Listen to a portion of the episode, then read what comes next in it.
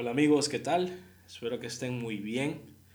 Bueno, ya teníamos, wow, días, días de no, de no estar aquí grabando un podcast. Y el día de hoy yo creo que me van a escuchar de una manera un poco más diferente, un poco como que más claro, espero yo. Y eso es debido a que el día de hoy estoy grabando con un equipo como un poco más ah, profesional, podemos decirlo, gracias a Dios. Ya vamos mejorando nuestro equipo y pues ahí vamos, ¿no? Entonces espero que se encuentren bien, chicos. Gracias nuevamente por tomarse el tiempo de escucharme a mí. Espero que este podcast sea de mucha bendición para tu vida, así como lo ha sido para la mía, ¿verdad? Al estudiarlo. Y el día de hoy vamos, voy a, vamos a hablar de algo muy importante. La mayoría de gente que está escuchando este podcast, sin duda alguna, van a ser músicos. Y los que no son músicos también. Sé que este podcast te va a bendecir muchísimo. Pero este podcast lo estoy creando da una pregunta que yo sé que muchos músicos se han tenido en nuestras iglesias, ¿verdad? Y en todas las iglesias a nivel mundial. Y antes que nada le voy a el tema. Este podcast se llama Activando a la Iglesia. Porque cuántos de los que me están escuchando no quieren activar a su iglesia, ¿no? Estamos conscientes de que estamos viviendo eh, los últimos tiempos, ¿verdad? Que Cristo viene pronto. Y cuando yo escuchaba eso de que Cristo viene pronto, sí, obvio, es bien irónico, mucha gente dice se alegra, otra gente dice, wow, pucha, ojalá que, que sí, que me alegro que sea pronto, porque no sea tan pronto. Eso lo he escuchado. Y, y, la verdad de que yo creo que la iglesia tiene que estar expectante. Y si la iglesia todavía no ama y no está a la espera de ese día, es porque simplemente la novia todavía no ha sido enamorada, ¿verdad? Para que pueda ser atraída por el Padre para ese día, ¿no? Entonces, lo que sucede con esto, chavos, es que nosotros, y me refiero a toda la iglesia en general, tenemos que buscar de qué manera vamos fortaleciendo nuestras áreas, vamos haciéndonos más fuertes, vamos impactando más vidas y vamos haciendo de más bendición y nos vamos uniendo aún más como cuerpo de Cristo. Así que como músico de un ministerio de alabanza, siempre me he preguntado, cómo podemos conectar a la congregación, ¿verdad? ¿Cómo podemos hacer que mucha gente me ha dicho, cómo hago para que la congregación levante las manos, cómo hago para que la gente cante, que la congregación nunca canta y muchas cosas. Y simple y sencillamente nosotros no podemos exigir algo que no hemos enseñado.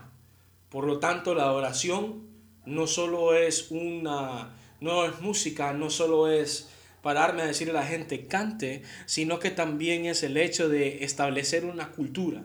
Adoración es sinónimo hasta cierto punto de la palabra cultura, porque es algo que yo hago en una base muy seguida, es algo que yo vivo, es mi cultura. Cultura es sinónimo de identidad y mi identidad está destinada y está llamada a ser una identidad de un adorador. ¿Cómo, cómo puedo ser testigo de la activación de dones y de ambientes especiales en la adoración de mi iglesia? Y esa pregunta solo la vamos a contestar con otra pregunta y con su respuesta. ¿Acaso nosotros, yo creo que si nos estamos haciendo esta pregunta, creo que no estamos tan conscientes del concepto del cuerpo de Cristo. Y yo quiero que en este momento tú cierres tus ojos, sea donde sea que estés. Ahora, si vas manejando y me estás escuchando, no lo cerres, seguí manejando. O si estás haciendo otra cosa que ocupas tus ojos, no lo hagas. Eh, pero si estás y tenés el tiempo de hacerlo, quiero que cerres tus ojos. Y quiero que te imagines a los doce discípulos esa noche tomando la Santa Cena con Jesús. Quiero que te des cuenta de que en ese cuarto donde estás vos ahorita, donde sea que estés, ahí está Jesús con vos. Y quiero que sintas y quiero que seas muy, muy, muy, muy, muy detallista con todo esto. Quiero que te imagines al Padre, sea como sea que te imagines, levantando su copa, levantando el pan, partiéndolo y compartiendo con sus discípulos y diciéndoles que este es mi cuerpo. Y quiero que en este momento tú literalmente te enfoques en darte cuenta de que los discípulos estaban comiendo el cuerpo de Cristo. Los discípulos estaban comiendo el cuerpo de Jesús. Jesús que en la Santa Trinidad refleja al Hijo y como por, por lo tanto es la puerta única hacia el Padre. Esa noche estaba muriendo, la noche de la Santa Cena. Quiero que te des cuenta que como cuerpo de Cristo, la única manera que podemos ver a Cristo es simplemente, simplemente perteneciendo a ese cuerpo. O sea, la respuesta está y siempre ha estado en Cristo. Jesús, que Jesús sea el centro.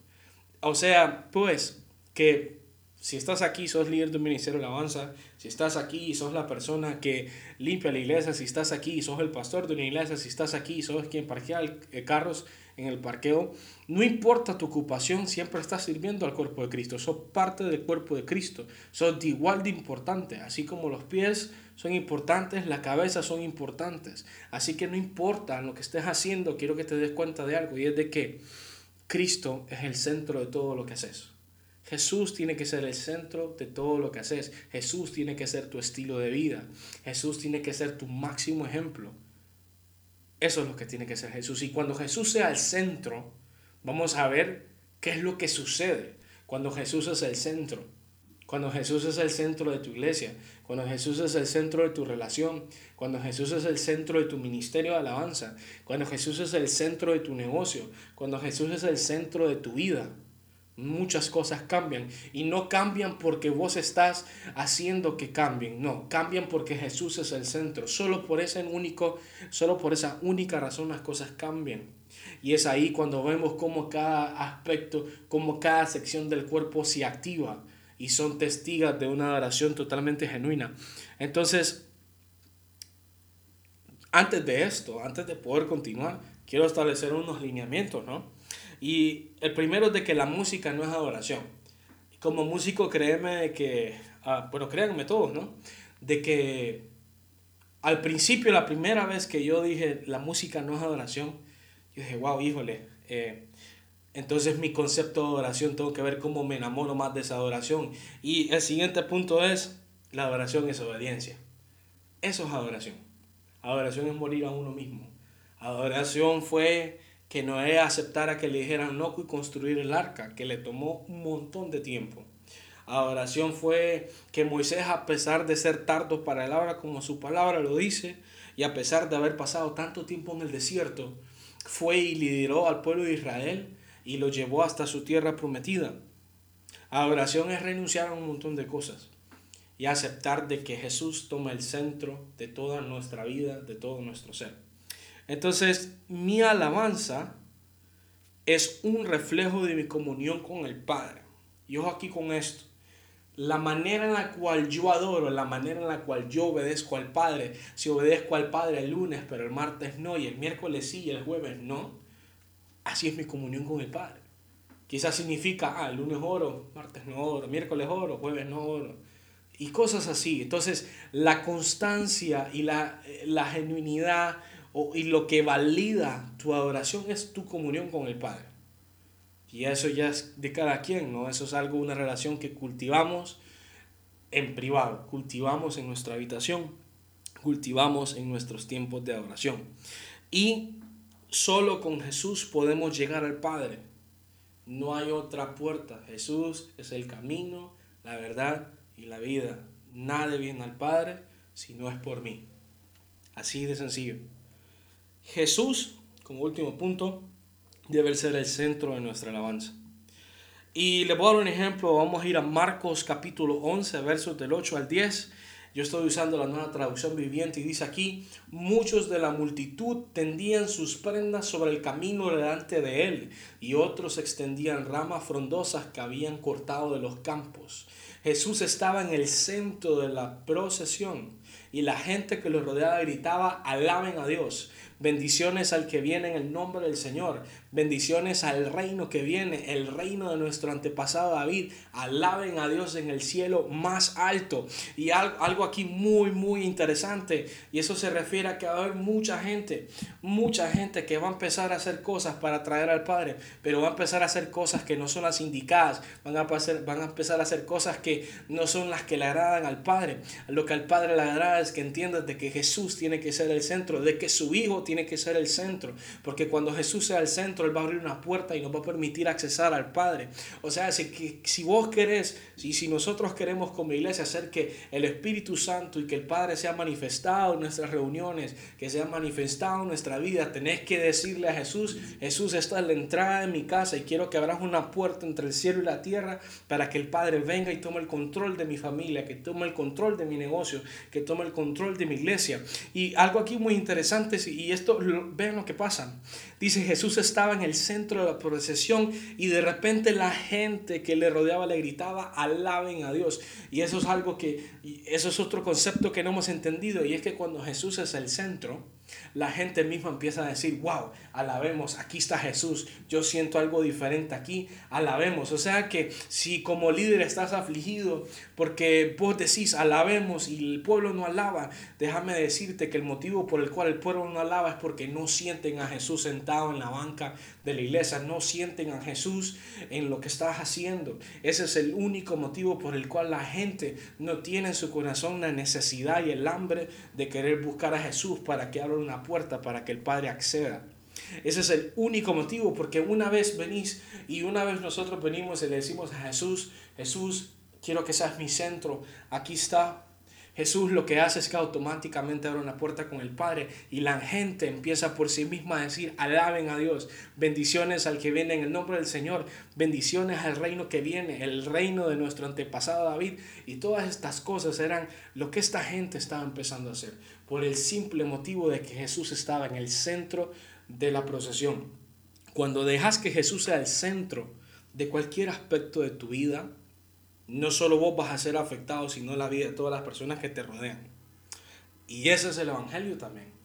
El Evangelio es llevar a Jesús a donde sea que estemos, porque cuando andemos con Jesús, la gente va a sentir algo diferente en sus vidas. La gente va a decir, aquí hay algo diferente cuando viene tal persona.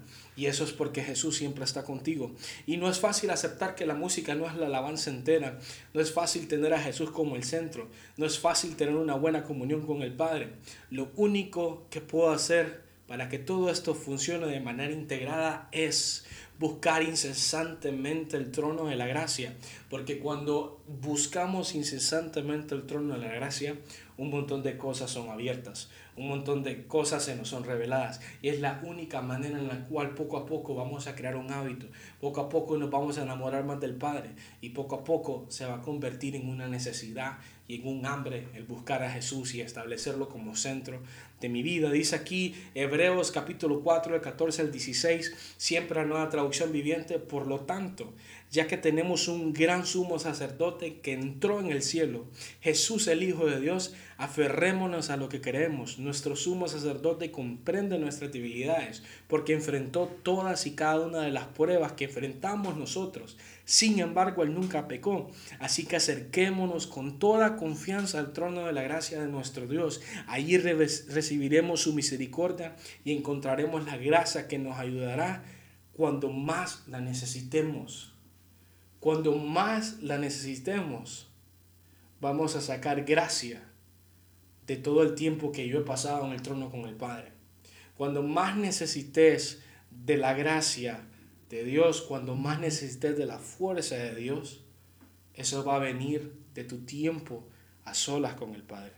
Del tiempo en el cual vos decís voy a accesar al trono de la gracia. De ahí sale la gracia, de ahí sale la fortaleza, de ahí salen las ideas nuevas, de ahí sale un montón de cosas que van a permitir que la iglesia se mantenga activada y actualizada para cada tiempo nuevo, para cada faceta nueva del Padre. Y por último, Isaías capítulo número 1, versos del 24 al 26 dice, por lo tanto, el Señor, el Señor de los ejércitos celestiales, el poderoso de Israel dice, me vengaré de mis enemigos y a mis adversarios le daré su merecido. Levantaré el puño en tu contra, te derretiré para sacarte la escoria y te, te quitaré todas tus impurezas. Otra vez te daré buenos jueces y consejeros sabios como los que tenía antes. Entonces Jerusalén volverá a ser llamada centro de justicia y ciudad, y ciudad fiel. La única manera en la cual nosotros podemos llegar a ser el centro de justicia y una ciudad fiel es teniendo a Jesús como centro. Vean que Jesús tiene algo muy especial con el centro. Un montón de cosas suceden con el centro, ¿no? Entonces, yo lo único que puedo decirles es de que animemos, animémonos unos a otros a de que Jesús sea el centro. No es algo fácil, no es algo fácil. Es verdad, mucha gente piensa de que andar de gloria en gloria se refiere a que siempre voy a ganar y sí, claro que siempre vamos a salir victoriosos de cada prueba. Pero estamos de gloria en gloria no solo se refiere a una victoria, sino se refiere de que vamos a recibir gloria del Padre en nuestra vida. Vamos a recibir una gloria vamos a recibir otra gloria y vamos a ver las diferentes glorias, manifestaciones de gloria que tiene el Padre para con nosotros. Y la única manera que vamos a poder presenciar cada manifestación del gloria del Padre para con nosotros es saliendo victoriosos de cada proceso. Y lo lindo, Jesús es tan lindo que y Dios es tan lindo que la única manera en la cual podemos salir adelante con un proceso es buscándolo. Y si lo buscamos es porque verdaderamente entendemos de que Jesús es el centro. Cuando Jesús sea el centro de todo lo que hagamos, de todo lo que hagamos como cuerpo de Cristo, es ahí cuando vamos a empezar a ver la gente cantar, vamos a empezar a ver gente nueva cada domingo, vamos a empezar a ver eh, prodigios, vamos a empezar a ver milagros, vamos a empezar a ver un montón de cosas, dones en la vida de las personas, los dones espirituales siendo activados y todo lo demás, pero esto solo se va a llevar a cabo si entendemos y establecemos de que Jesús es el centro. Así que espero que este podcast haya sido de mucha bendición para tu vida. Espero que hayan llegado hasta el final, me hayan acompañado. Nuevamente estén pendientes, me pueden seguir en mis redes sociales si gustan, se las voy a dejar en la descripción de este podcast. Si no lo sigues aquí en Spotify o en Apple Music, te invito a que lo hagas para que estés un poco más pendiente de cada vez que subamos un podcast nuevo. Así que muchísimas gracias y feliz inicio de semana a todos chicos y chicas jóvenes, adultos y niñas, sea quien sea que me esté escuchando, tengan una excelente semana. Bendiciones. Chao.